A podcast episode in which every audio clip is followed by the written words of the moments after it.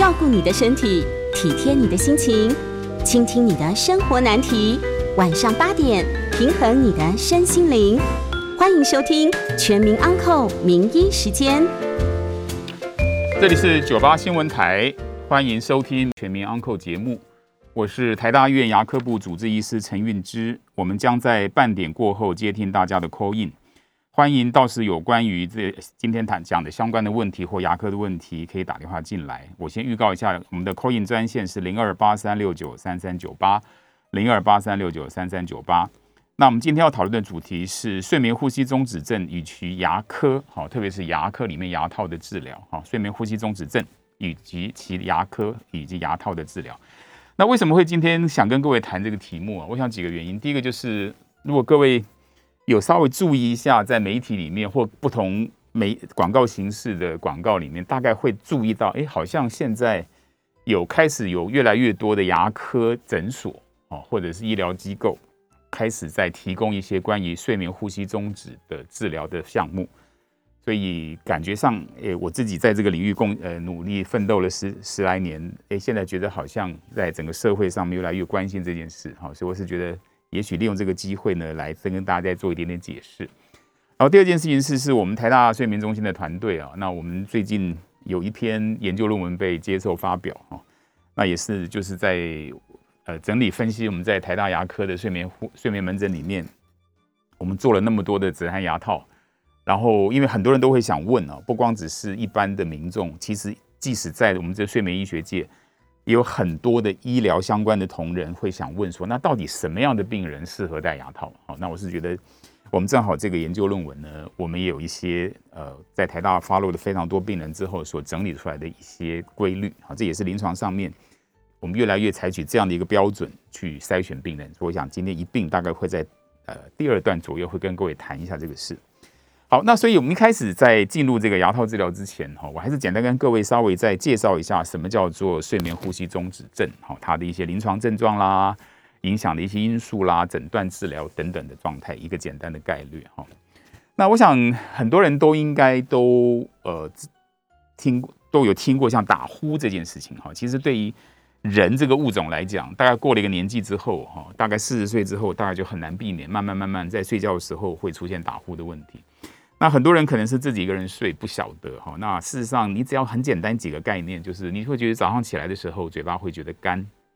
大概就心里要有数。你可能在睡觉的时候呢，会出现所谓的口呼吸的问题。那我们现在也发现到，口呼吸其实是对于这个睡眠过程当中的呼吸道的呃通畅度会有很大的影响哈。所以呢，一般来说就是呃。你早上起来会觉得嘴巴干，哈，或者在在晚上睡觉的时候呢，你旁边的人会，呃，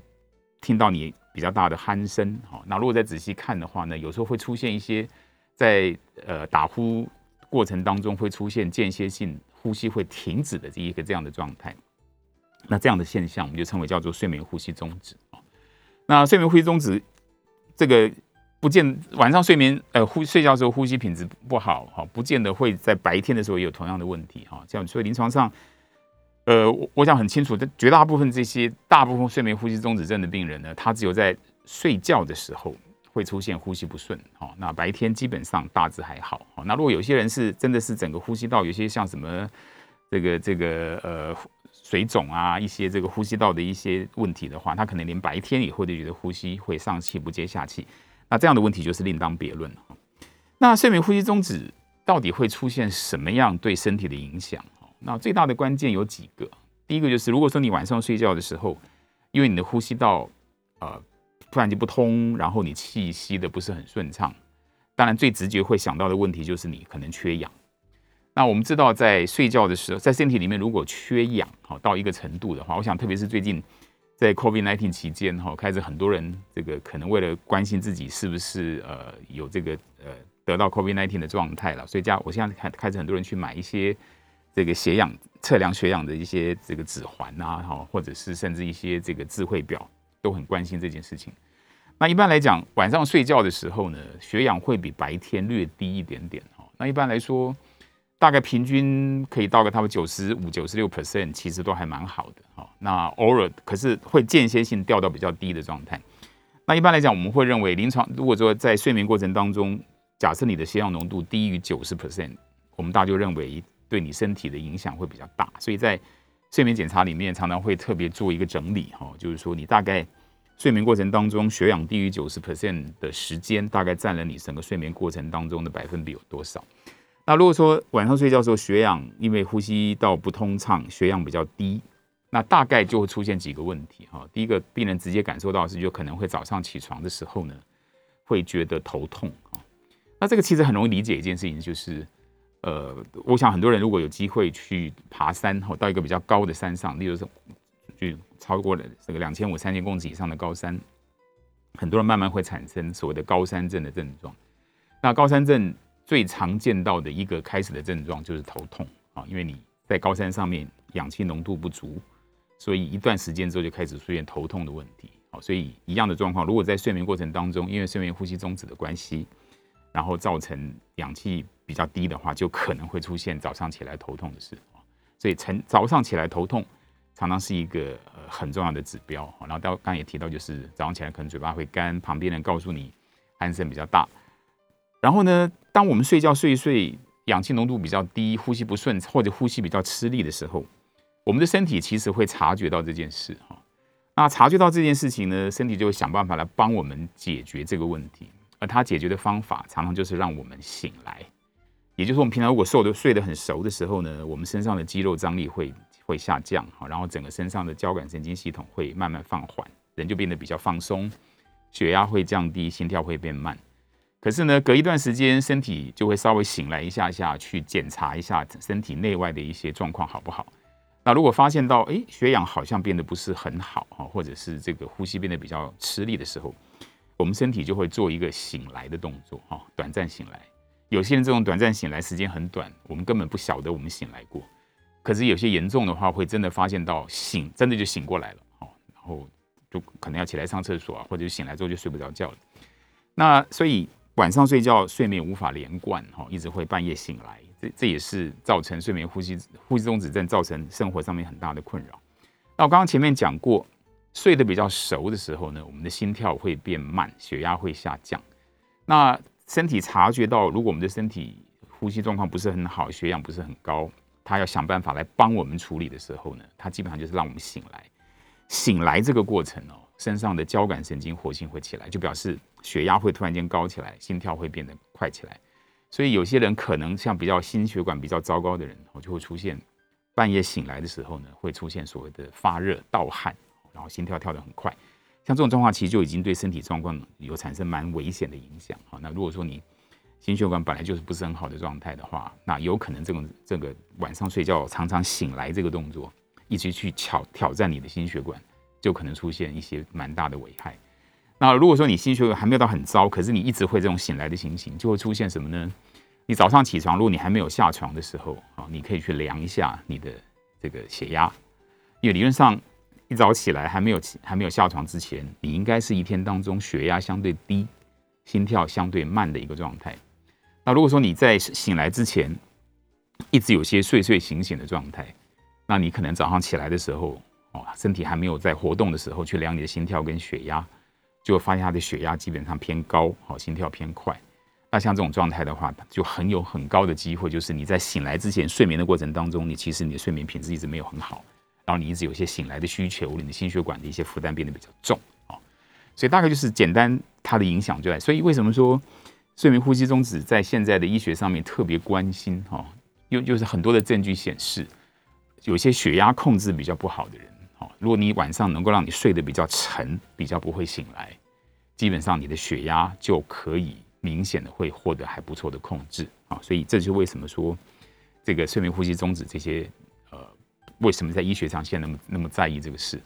那其实还有很多其他的影响哈，例如说你长时间处在低血氧状态的话呢，我们身体里面这个发炎指数会增加啊，然后呢就容易。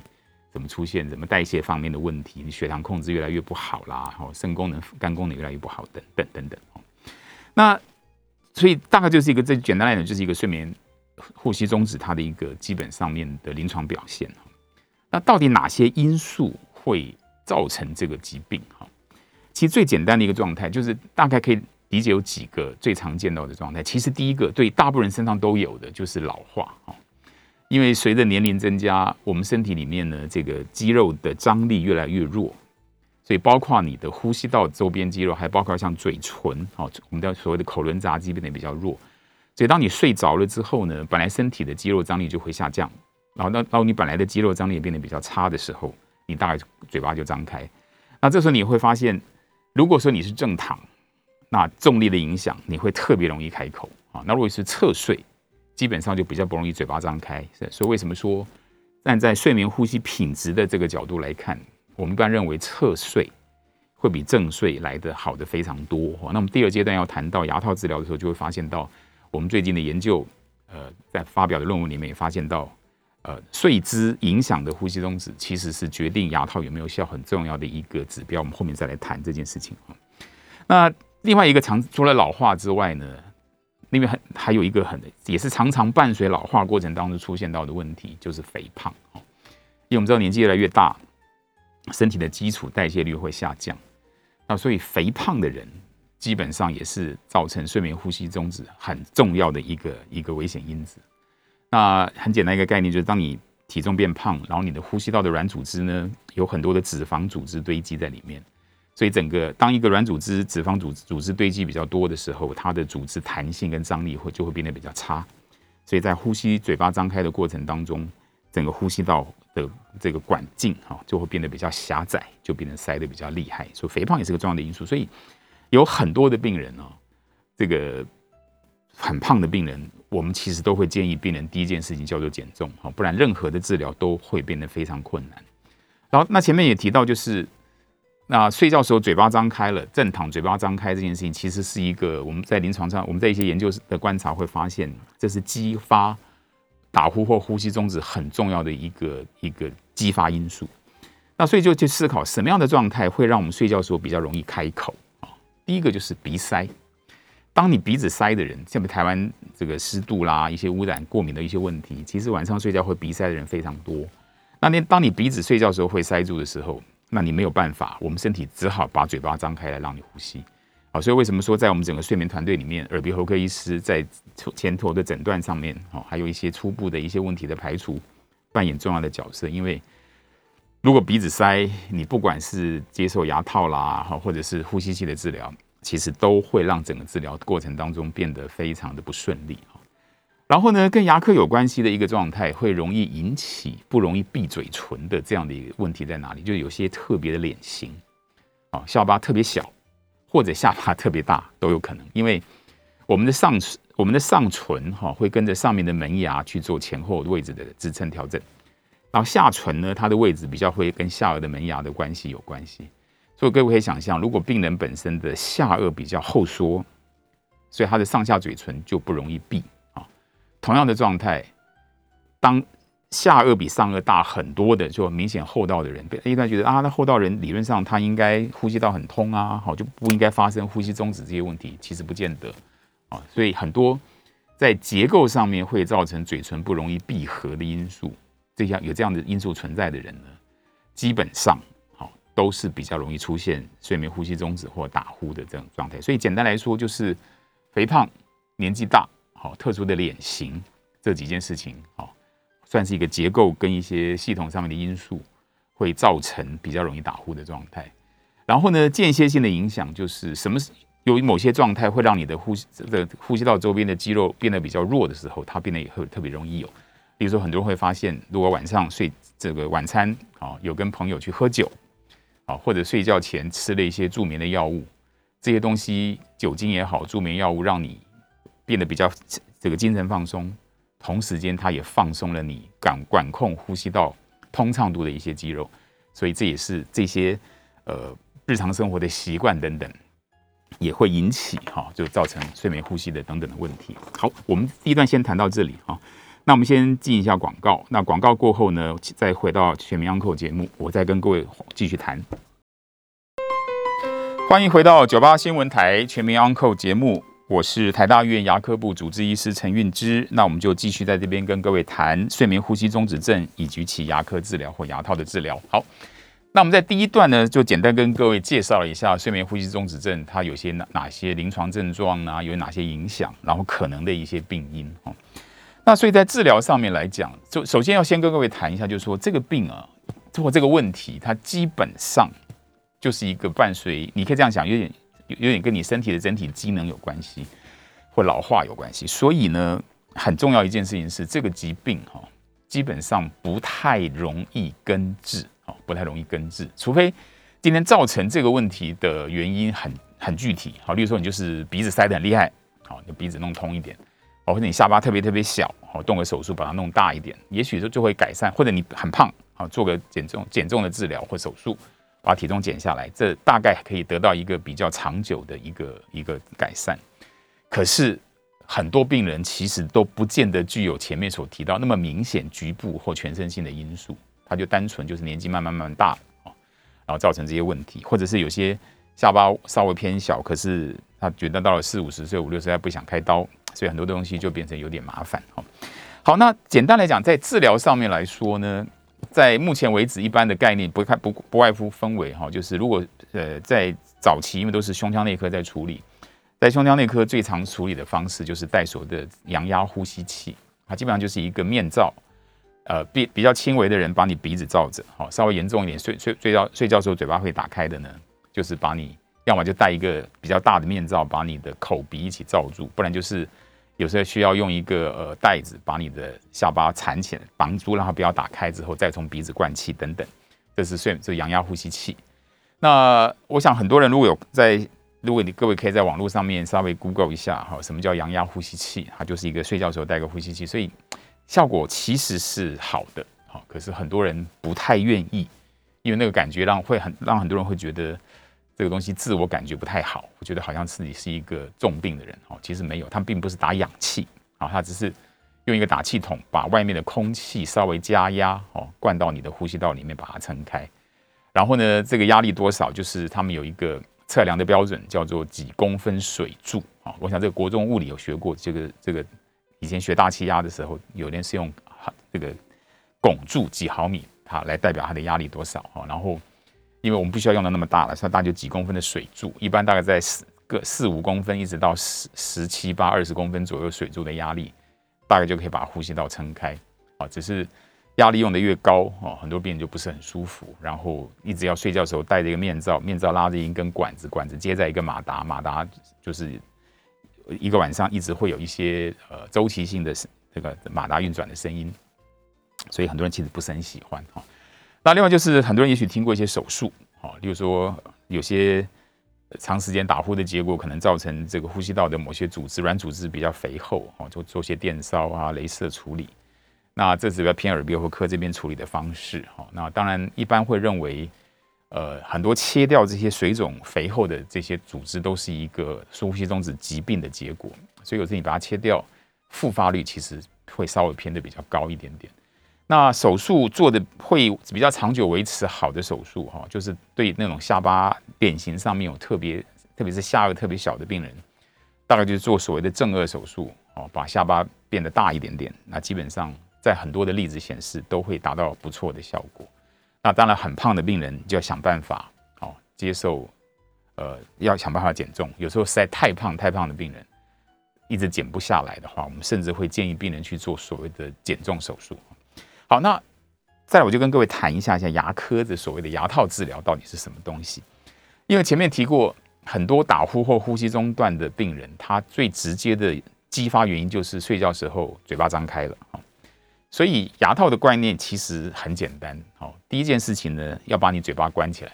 我想有很多的一些方法可以把病人嘴巴关起来。那如果对那种单纯，好，多半是年轻、比较瘦，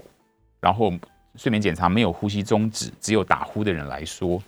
其实嘴唇关起来是有点用的，哈。所以，例如说，很多人可能听过，就睡觉的时候可能拿个什么纸胶带啊，好，把嘴唇贴一贴。我们一般认为，如果是很单纯、没有呼吸终止，只是鼾声的这样打鼾的这样的病人，其实让你的嘴唇闭起来是有用的。可是呢，一旦进展到有呼吸终止这件事情，哈，特别是呼吸终止比较严重的病人的话，你纯粹把嘴唇闭起来，可是你没有办法避免，就是因为你说你已经年纪已经大了，哈，或者已经肥胖了，你是很多这个软组织已经变得呼吸道周边的组织已经变得很松垮。那你睡觉睡到一个睡着的程度之后呢，呼吸这个肌肉的张力下来，它自然而然，即使你嘴巴没有开，它还是会产生某种程度呼吸道的狭窄。所以你纯粹只是把嘴唇闭起来也是没有用。那这时候牙套就需要有第二个动作，就是要把病人的下巴拉出来。好，就是就我们我们常跟病人有的听不懂，就就会会病人讲说你给后倒了，哈，就有点像后护斗的样子，把把你下巴往前推出去，然后再用牙套把它上下颚固定起来。那用这个方法呢，基本上因为我们下颚跟我们的呼吸道有很多解剖构造的连接，所以已经有非常多证据显示，当我们的下巴往前凸的时候，会把呼吸道拉开啊，然后再把你扣起来，让你嘴巴不要张开。所以牙套基本上的概念就在做这件事情。好，那现在再跟各位提，就是那什么样的病人适合戴牙套啊？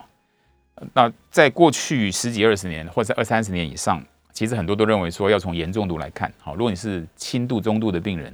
牙套也许还不错，哦，那重度的病人呢就比较不建议。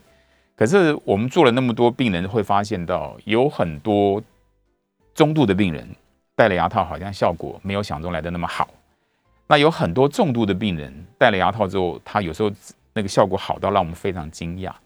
所以看起来并没有办法完全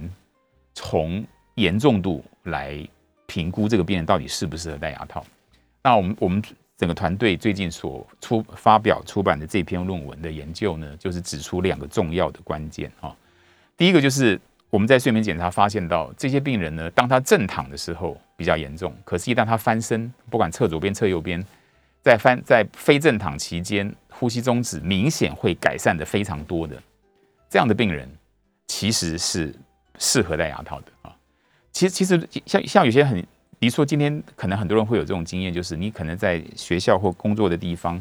你想睡一下午觉哈，你你在家里面你躺着睡觉可能会打呼，可是你在工作的地方你趴着睡，哎，就好像比较不会有鼾声出现。这上就表示像这样的病人，就表示他严重度可能比较惨，比较没那么严重。可是我们有也有发现到有些病人哦，多半是很胖的病人，当他即使趴着睡，一样会出现鼾声跟呼吸中止。好，所以这种。只有躺平才容易出现呼吸中止，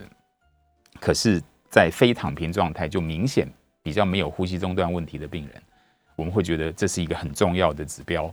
就是戴牙套效果会好，有效的机会很高哈。所以在完整的睡眠检查里面呢，我们在在睡眠中心睡觉的时候，我们在胸胸胸腔跟腹腔会绑两条带子。那第一个，它会监测你有没有呼吸的动作之外，它还有就是呃，可以侦测你睡。不同你在不同时间你睡觉你是正躺、侧躺、侧右边、侧左边、趴着等等的状态，所以它会做一个统计，就是你正躺的时候呢，平均一个钟头大概是呼吸中止多少次？好，非正躺的时候大概多少次？如果这两者的次数差别非常大，就表示非正躺的时候其实不太有呼吸中止。这样的病人即使啊这个呃呼吸中止很严重，我们都觉得牙套可能会有用，而且。像这样的病人，我们甚至还会建议配合所谓的睡眠睡眠姿势调整的做法，我就是想办法让你在睡觉的时候不太容易在就在呃在躺在平躺的状态。好，例如说你可以在你的这个呃腰部垫了一些枕头啊，好让他即使你要做一点点翻身的动作，也不会睡到完全躺平的状态。这是第一个。然后第二个呢，就是发现如果病人本身有去试过呼吸器。呼吸器的压力低的比较低的病人呢，效果是不错的。哈，那当然这个东西我们根据不同研究的样本的大小，这个数值一直在改变。哈，有时候觉得可能在十一公分、十二公分水柱左右。那如果如果病人又本身又不是很胖的话，很多病人的效果是不错的。那在我们这篇研究论文里面会发现到说，一个很简单概念，如果说病人本身呼吸器它的压力要用到十四公分以上。大概牙套就没有效果了哦，所以我们很多的病人都是在睡眠中心哦，他们做过测试，然后或者有个有时候跟厂商呃租借了一些呼吸器，然后他然后在呼吸，例如说今天也用所谓的自动全自动调整压力的机器，那每一次一段时间，他们可以在里面的晶片可以读出来，就说那你睡觉的时候呢，这个机器帮你调整到多大的压力啊？如果呼吸器的压力高于十四公分水柱的话。至少以从我们这次的研究新呃研究结论，就发现大概牙套是没有效果的。好，牙套是没有效果。所以简单来，那那问题是什么样的因素会影响呼吸器压力的高低？这是一个另外一个很大的课题。基本上还是跟肥胖有关系哦。所以基本上在临床上，我们现在所采取的方式就是看病人整体的 fit 的状态哈，然后体重他的 BMI 好不能太胖，大概二五二二六二七还可以接受。二八勉勉强强，超过还要看他的年龄、他的这个脂肪率等等体脂率。然后以平躺的时候，呃，就非平躺的时候会出比较轻微的病人，我们就会觉得比较适合做牙套。好，好，那我们先休息一下。广告过后呢，我要接听大家的 call in，欢迎询问相关牙科以及睡眠呼吸相关的问题，我将为各位大家解答。call in 专线是零二八三六九三三九八八三六九三三九八。欢迎回到九八新闻台全民 Uncle 节目，我是台大医院牙科部主治医师陈运之。接下来我们开始接听听众朋友的 call in 电话，我们的 call in 号码是零二八三六九三三九八。那请问潘小姐还在线上吗？嗯，在。哎，是，请请问是？呃，陈医师您好。哎，你好。我我同学是一个 AVM 的患者，OK，他做过打码。嗯，然后呢，他之前那个有一个小蛀牙，那个是放在虎牙这边吧，嗯哼，大概一零六年时补过，原本只蛀侧面，嗯，那个牙面没蛀，可是呢，最近发觉那个一零六年补的那个蛀牙那个白胶掉下来，嗯哼，然后七月七号时，他就找了另外一个牙医师，正好陪朋友去，顺便找另外牙医师，想说再顺便塞回去就好，嗯，可是陈医师你知道吗？嗯，在磨蛀牙的时候呢，七月七号这医师，嗯，请问磨蛀牙时。会有粉汗血一直喷出来吗？那请问这个粉是真牙吗？而且在喷的过程中，医师还迅速用手把他的眼睛遮起来。我同学吓到很不舒服，而且这个医生说要抽神经，准备要做假牙和牙套。嗯嗯，我同学要问的是，嗯，只住二十 percent，嗯，为什么一定要这么做？为什么不能补呢？我同学目前他右边的那个牙齿牙缝那边被那个医师塞了一个白胶，嗯他说下星期准备要抽神经和做牙套，嗯，哦，我听我同学查了一下，嗯，听说现在也有自费补牙，嗯，那请问如果我同学被这个牙医师原本蛀二十 percent 的侧面，而正面被磨到剩五十 percent 的话，嗯，请问可以找您补吗？那请问查了一下网络，三 D 齿雕是什么？有风险、有副作用、有缺点吗？那补牙缝也适合这种大面积的三 D 齿雕吗？这是自费补牙。嗯，我同学已经惊慌失措、惊魂未定的回家。嗯，现在请陈医师解惑，帮助他。谢谢您。好，谢谢。我想这牵涉好几个问题了哈。我想第一个就是，因为每一个每一个牙齿它到底破坏到什么程度，然后大概用什么样的方法去修补它，我想这个是有很多专业上面的考虑了哈。那蛀牙为需要抽神经到要需要到抽神经的程度，多半是指就是它本身已经蛀到牙髓腔哈，就是已经到了神经的地方。那如果不把它封起来，那将来就会会会是一个感染的高速公路。所以这基本上我想应该是医师当初的判断啊，因为我没有看到这个例子 X 光或者我没有办法描呃没有办法完全判断这个这个治疗是不是呃是不是正确了哈。那至于说你在磨的过程当中会出现一些粉末，我是觉得比较奇怪的地方就在于说，当然第一个有些是这样子，就是我我们一开始如果病人有些有些蛀牙啊，然后呢我们需要用呃用这种呃很慢速磨牙齿的这样的一种转针，在很慢的速度底下，好那时候不见得需要去喷水，然后呢可以把一些比较软的组织，那个蛀牙的组织把它稍微清干净。所以有些它所谓的喷粉，因为如果说有喷水，大概就不会有喷粉这个事了。我想就是有一些粉粉状的东西出来，很有可能就是有一些这个蛀牙的那个呃蛀掉已经被蛀了比较软化的这些组织，它把它清除哦，或者是它原来有补过一些，就刚你刚提到所谓的白胶，就是所谓的树脂，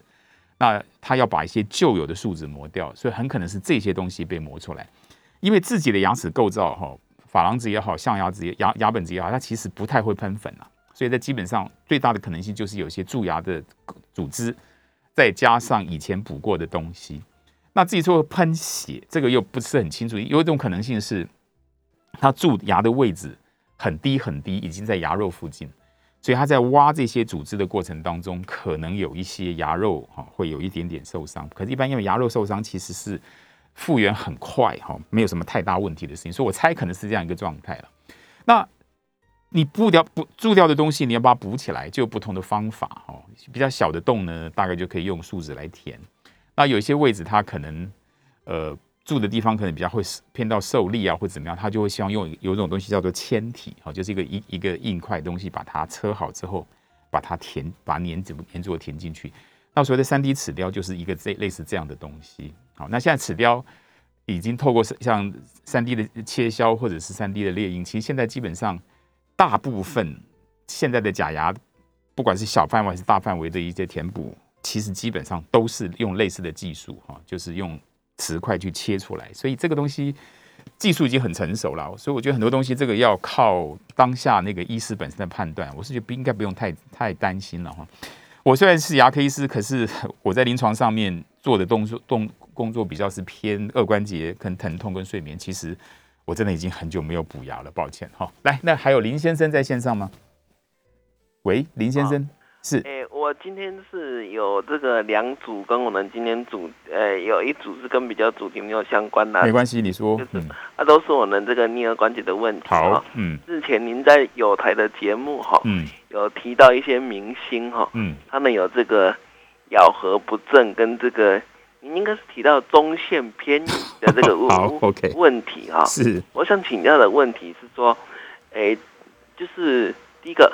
他哈那咬合不正哦，嗯，除了有脸型上美观的问题嘛，因为对演员来说美观很重要。是，那除了美观的问题以外，嗯，他会不会就造成说，因为你咬合不正，施力点不对，嗯，会不会造成颜面神经？OK，或者是穿插神经相对的敏感或疼痛？好，然后另外的问题是说，他长期这样咬合不正，嗯，他会不会比一般人家咬合？相对比较正的人，嗯，比较容易有牙裂或者牙齿损伤的问题。好，这是第一组哈。好，第二组的问题是说，您刚刚说我们这个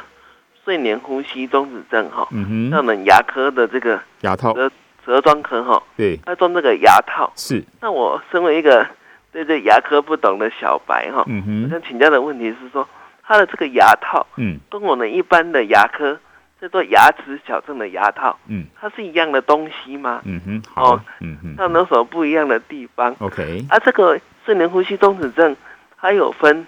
中枢型跟呼吸道阻塞型，嗯嗯，不同类型的人，嗯，都一定可以装牙套吗？嗯，装牙套都一定会有帮助吗？好，以上两组问题请教。好，我在这样收听，谢谢。好，谢谢。我想时间关系，我们可能有些问题要等到广告后继续来谈。哈，那我们先谈一下那个。哎，第二个题目了哈，我想那个关于中线偏移跟咬合，我们后面再来谈。那其实哦，所谓的我，我想这位听众真的是有有有去上网 search 过了哈。呼吸中止有所谓的中枢型跟阻塞型。中枢型哦，基本上就是你可以这样想，其实是比较严重的状态，它是身体里面对于呼吸的节律本身出了一些问题。那我们知道，就是身体里面的代谢，像酸碱值啦、二氧化碳浓度的高低，这个东西都会去激发身体有一个呼吸的动作。那我刚跟各位提到，就是这个呃，在完整睡眠检查的时候，在胸部跟腹部会绑两条带子，它就是要去观，除了去有一部分去在上面有些 sensor 可以知道你睡觉的时候是那不同时间你是正躺、平躺啊，还还是侧躺等等，或者趴睡。另外一个很重要的关键就是，所谓的中枢型睡眠呼吸中止，就是他在胸胸胸腔上面绑的那条带子，因为我们呼吸的时候胸腔会会挺起来。就发现有一些呼吸中止的状态，就是哎，我们记录不出气流的进出，呼吸是停了，可是他的胸腔并没有去做出一个扩胸要呼吸的动作，就表示呼吸的节律少掉了一拍。好，那这种情况就是属于中枢型，这多半是一些比较偏这个有些代谢性的啊，这个神经控制的问题，这多半是一个如果很多这样的问题都是一些比较严重的状态，所以这种病人戴牙套当然是没有效哈。所以很重要一件事情是，如果可以的话。都能够有一个完整的睡眠检测，好检查知道之之后呢，知道你本身到底是什么样的呼吸中止，你的严重度多少，这样的话才是一个对病人来讲诊断比较完整的一个状态。那做这个呼吸中止的牙套跟一般矫正牙套有什么不一样？我想大家很多人最近应该很多人都听说过一个东西叫隐适美啊，或隐形牙套，它就是一个透明亚克力的牙套，然后分别在上颚跟下颚。其实我们的止鼾牙套看起来一部分有点像这个东西，可是差别所在就在于说，第一个在做矫正的牙套呢，基本上上颚下颚没有把它固定在一起。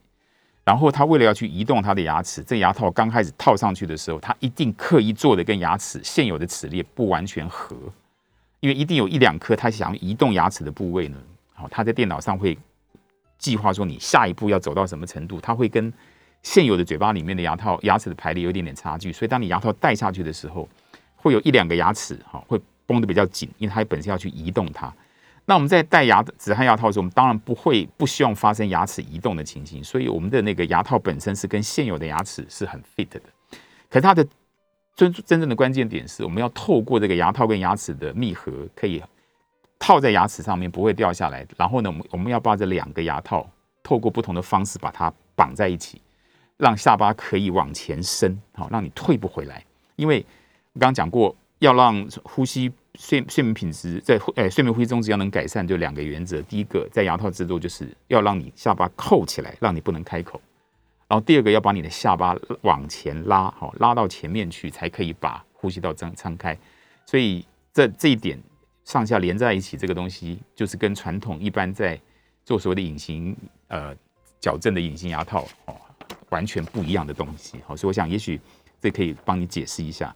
啊，那我们在广告过后，我再帮林先生解释一下关于咬合跟中线方面的问题哈。那我们先休息一下，广告回来再继续接听大家的 call in。我们 call in 专线是零二八三六九三三九八零二八三六九三三九八。欢迎回到九八新闻台全民 uncle 节目，我是台大医院牙科部主治医师陈运之。我们接下来继续听听众的 call in，call in 号码是零二八三六九三三九八。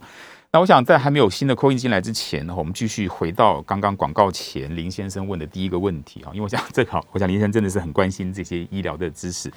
我刚刚好是昨天这个上了一个节目呢，那才刚刚这个上 YouTube 哈，就提到因为这个呃之前《捍卫战士二》在播也在上映的时候呢，其实在牙医界哈，我想这个牙医师真的是每天看牙齿看到有点点关心东西都不太一样。就我们发现到说，Tom Cruise 啊，事实上他在牙医界有非常有名的一个题目，就是如果各位有仔细看他的笑容哈，会发现他的上颚的两个门牙中间的中线，其实跟他整个脸部的中线差异非常大哈，他大概往左边偏了可能有四到五个 millimeter，可是呢，大家都不会觉得中线偏，他不会不会影响到他的帅气。我想简单就是告诉大家，就是说，其实有时候人很难。牙齿的排列的齿列会是一个好标准完全对称的状态了。我想我们在牙医界当初主要的讨论，也就是告诉大家，其实呃中线呢没有那么重要哈。那稍微简单回答一下林先生的问题啊，就是中线有分成上颚中线跟下颚中线的问题哈。那 Tom Cruise 是上颚中线，那上颚中线多半会出问题，都是呃早期可能有缺牙哈，或牙齿萌发的速度顺序不对，有点卡住，所以造成。这个空间的分布有点不对，造成偏一边。好，那另外一种中线偏移是下巴的中线偏移。哦，就下颚跟上颚对起来，就发现病人本身他那个那个下颚的那个那个下巴的顶点中点呢，好像跟脸部的中线是有点偏左或偏右。那基本上呢，不管是上颚或下颚的中线偏移，基本上我们都认为它是一个结果。我刚刚讲过，上颚中线偏可能是缺牙的关系，或者是或萌发速顺序有点受阻碍。下颚偏移。多半是颚关节有问题，好的，这骨下巴这个骨头的发育啊，它就是两边的速度不一样，所以基本上它常是一个结果，不是原因。哈，那事实上呢，牙齿本身因为它有很好的这些牙周韧带一个缓冲跟一些很很敏感的力量回馈，所以不会因为这些牙齿排列的位置变得比较差，所以造成牙齿大部分啊就造成牙齿容易裂啦，或者是什么三叉神经痛，我想都不会哦。我想请各位不用太担心。来，我们接听陈先生的，呃，陆先生上，对不起哈，那陆先生你在线上吗？是陈先生好，哎，你好，呃，请问有根管治疗里头啊，嗯哼，所谓的自费显微根管治疗的啊，是，那这个像熟人在台湾呢，他们就有这个做这个部分，嗯，我是要请教您的意思，就是说啊，这个已经做了根管治疗，装了牙套了，而且是比较贵金属的，是是，照说应该咬合咬东西，嗯，就应该不会疼痛，是是，或或者不会不咬，不会有那种压迫感，是，对啊，是，因为他已经都神经都抽干净了嘛，是理论上是这样，对，理论来看还是有的话嘞，那是不是就是说，那就是他等于这个这个抽的不够不够不够彻底。彻底，那另外那是不是就是？非我们如果能够经济可 OK 的话呢，自费显微手术做一做是比较好的。好，OK，我想我很快回答。谢谢。那我在临床上面，因为我主要在处理疼痛问题哦，我常常会帮我们医院的同仁，还有全台湾的牙医界，常常在就是在在评估这些根管治疗做完之后还在痛的问题啊。那第一个，如果说做完之后呢，我们去看 X 光，哈，就看它本身大概有一个客观上面标准，会知道这个根管治疗的调。的品质做的如何？例如说，他有没有做到很彻底？有没有哪些根管 miss 掉没有做？哦，它的充填密不密合？牙根牙根的根尖有没有出现一些骨头破坏的迹象？如果没有这些存在，可是病人还是觉得有点痛痛的，要哦咬起来不顺，他也也不舒服。有一个很重要，在我临床工作常常处理的问题，叫做非齿源性牙痛，就是呢，病人他以牙痛的形式出现，可是它的源头不是牙齿。其实很常见哈，那临床上面目前发现最常出现所谓非齿源性牙痛的原因，多半来自周边紧绷的肌肉。好，例如说你今天很多病人，你在做根管治疗，可能嘴巴需要开得很大，开得很久，那这个动作本身呢，可能伤到了你的颞颌关节。然后呢，颚关节本身呢，又有大概三分之一的人口，颚关节在青春期就已经有点点不同程度的磨损这些现象。所以呢，很有可能你就是在做根管治疗这个过程当中，嘴巴开得太久，然后呢，引发了咀嚼肌的不舒服、紧绷或疼痛。那我们知道肌肉痛这件事情哦，它会跑哦。我想最明显的例子是，很多上班族在白天工作的时候姿势不好，造成肩颈肌肉不舒服，你跑去按摩，就你按的肩膀的肌肉某一点很痛，可是同时间你可能会引发头痛，就是肌肉痛它会跑来跑去，所以很多咀嚼肌紧绷。它会引起很像牙痛的感觉，还有呢，我们现在更发现到，因为我们现在在临床工作，更花了很多的心思，同时间把病人的肩颈啊、姿势、脊椎一起列入考虑。其实很多肩颈肌肉的紧绷不舒服，它也可能造成类似牙痛的感觉。哦，所以如果说我的意思就是，如果今天看得很清，我们透过一些影像啊、临床检查，如果觉得这个根管治疗本身是 OK 的。那基本上我们就会往非齿源性牙痛的方向去寻找它可能疼痛的原因。那如果说当然本身这个客观上一看就是治疗品质有点点可以更好的状态，那当然就可以考虑重新治治疗哈。那所谓显微根管就是说，因为整个根管，各位可以想象一颗一颗牙齿哈这么小一颗，有时候特别在大臼齿的地方，在那么小的牙齿里面可能有三个到四个以上的长一公分到两公分的细长的管子。所以你本身要肉眼去看哦，很多的东西变得没有那么容易。所以所谓显微根管，就是所有的的操作都在显微镜底下进行，当然就会增加很多的硬体的投资成本跟时间哦，所以会变得会变得比较自费，比较贵，云就在这里。那我必须这样说，根管治疗它的成功与否还带一点点机会的成分在里面，意思就是说，专家来做会比一般非专科医师做成功率要高。然后呢，如果这牙齿本身它出问题之前，它但它是外伤，它没有没有严重的感染，根管里面很干净，好，这样做起来成功率会很高。那如果说今天在做这个之前，已经经过好几手不同的医师处理，或者以前曾经有化过脓啊，长过脓包，那关这个牙根里面有很多的细菌清不干净，那这种情况底下，在做重新治疗的时候，哈，它还是有某种百分比做完之后不会完全好的可能性。可当然。用这个方法去处理它，它能够达到呃解决这个疼痛哈，然后达到一个比较好的结果的机会会比较大哈。所以我想希望我的回答能够有回答到陆先生的疑问哈。好，那我们今天的节时间过得很快，我们今天的节目就进行到这里哈。那我是台大院牙科部陈运主治医师陈运之，非常感谢大家今天的收收听好，我们下次再会。